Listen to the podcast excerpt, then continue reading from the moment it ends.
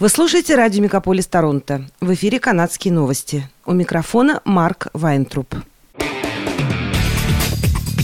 Радио «Мегаполис». «Канадские новости». В эфире «Канадские новости» у микрофона Марк Вайнтруп.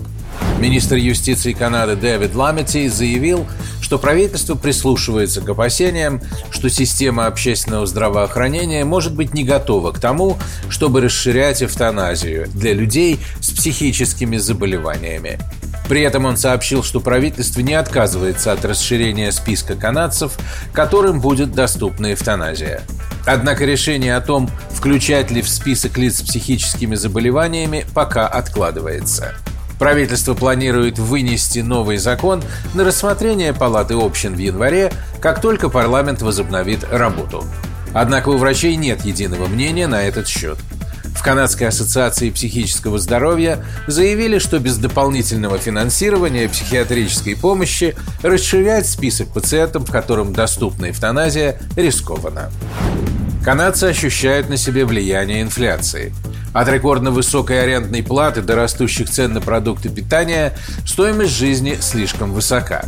Но в бюджете федерального правительства представлено несколько способов, с помощью которых канадцы могут получить дополнительную финансовую помощь в условиях инфляции, сообщает сайт blogto.com. Это доплата за аренду жилья от Canada Housing Benefit, благодаря которой миллионы канадцев смогут получить дополнительную единовременную, необлагаемую налогом сумму в размере 500 канадских долларов. Билл C-30 получил одобрение в октябре, что означает, что кредит по налогу на товары и услуги GST официально удвоен как минимум на 6 месяцев – Ожидается, что агентство по доходам Канады отправит платежи по кредиту GST в июле следующего года. В Канаде официально стартовала новая программа стоматологических льгот, которая наконец-то поможет семьям получить доступ к столь необходимым стоматологическим услугам. В зависимости от дохода люди могут получить до 1300 канадских долларов для оплаты стоматологических услуг. Прием заявления на участие в программе начался 1 декабря на период с 1 октября 2022 года по 30 июня 2023 года. По оценкам Организации розничной торговли, торговцев и чиновников табачной промышленности, от 30 до 50% продаж табака в Британской Колумбии приходится на контрабандную продукцию, и они призывают правительство и полицию пресекать деятельность организованных преступных групп, которые ее продают. Распространенность контрабандного табака влияет не только на доходы легальных продавцов, но и наносит ущерб налогоплательщикам и системе здравоохранения. Пачка сигарет в магазине продается по цене от 17 до 21 доллара, а картонная коробка сигарет стоит около 175 долларов, в то время как контрабандные сигареты продаются по цене около 5 долларов за пачку, а картонная коробка около 50 долларов. Правительство Британской Колумбии заявляет, что провинция предпринимает шаги по борьбе с продажей и использованием табачной контрабанды, а закон о налогах на табак предусматривает жесткие наказания за его нелегальную торговлю. Онтарио запускает линию пассажирских поездов с 16 остановками через всю провинцию – возобновляется движение на маршруте Northeastern Passenger Rail, который простирается от Торонто до Тиминса. Этот поезд перестал курсировать еще в 2012 году и был заменен ежедневными автобусами из Торонто в Норт-Бэй и из Норт-Бэй в Тиминс и Кокрейн. С возвращением этого пассажирского поезда у жителей Онтарио будет прямое сообщение с севером. Поезда будут курсировать от 4 до 7 дней в неделю в зависимости от сезонного спроса на поездки. Следуя маршруту, поезд будет делать 16 остановок, начиная с Union Station в Торонто.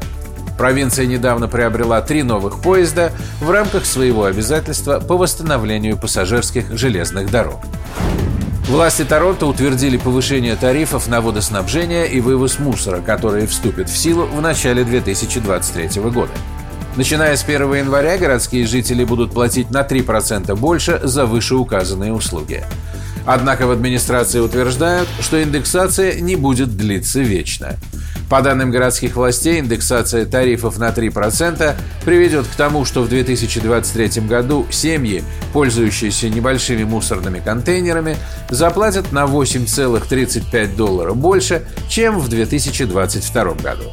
Семьи, которые выкидывают мусор в контейнеры среднего и большого размера, отдадут на 10 долларов 14 центов и 13 долларов 77 центов больше соответственно – если говорить о водоснабжении, то в среднем одна семья будет платить в год на 29 долларов больше. В целом, учитывая индексацию тарифов на две эти услуги в 2023 году, одна семья будет тратить около 2000 долларов в год. В TTC и Go Transit объявили о том, что в новогоднюю ночь их транспорт будет бесплатно перевозить пассажиров – Бесплатный проезд будет профинансирован компанией по производству и распространению алкоголя Corby Spirit and Wine и организацией против вождения в нетрезвом виде Mad Canada. Проезд на трамваях, автобусах и метро TTC будет бесплатным для всех, кто решит воспользоваться общественным транспортом в период между 7 вечера 31 декабря и 8 часами утра 1 января. Поездки на Go Transit и UP Express будут бесплатными с 7 вечера 31 декабря вплоть до окончания обслуживания.